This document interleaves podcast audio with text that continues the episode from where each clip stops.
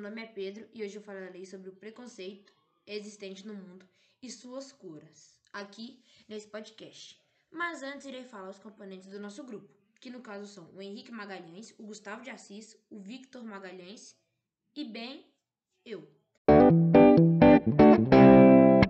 Vamos começar o nosso podcast. O preconceito é um ato muito presente na sociedade hoje em dia. É, até hoje em dia existe essa besteira.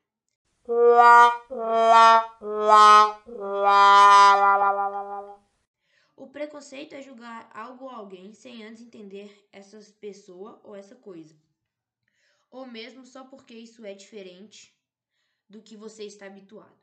Devemos acabar com o preconceito, pois, além dele machucar as pessoas física e emocionalmente, ele também pode causar discórdia. O que pode ser considerado uma cura para o preconceito é a compreensão. No caso, a compreensão é um processo psicológico que indica o entendimento de alguém, compreender o que ela sente, entender o que se passa na cabeça da pessoa e ter empatia por ela. Além da compreensão, a empatia e a equidade também ajudam muito. A empatia é quando você se coloca no lugar do próximo, você consegue entender o que ele está sentindo e assim deixa de praticar atos que podem machucar para aquele que mais necessita. Por, por exemplo, uma pessoa que está sentindo muita dificuldade, você vai lá e ajuda ela, você não fica zoando das dificuldades dela, entendeu? Já a equidade é quando tratamos o outro como igual, independente da sua cor, cultura, da religião ou opinião. Equidade é amar a todos, não diminuir ninguém e fazer o outro se sentir especial.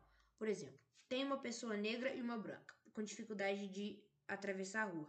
Você ajuda os dois, não somente a pessoa branca, entendeu? É você saber dar o devido valor a cada um.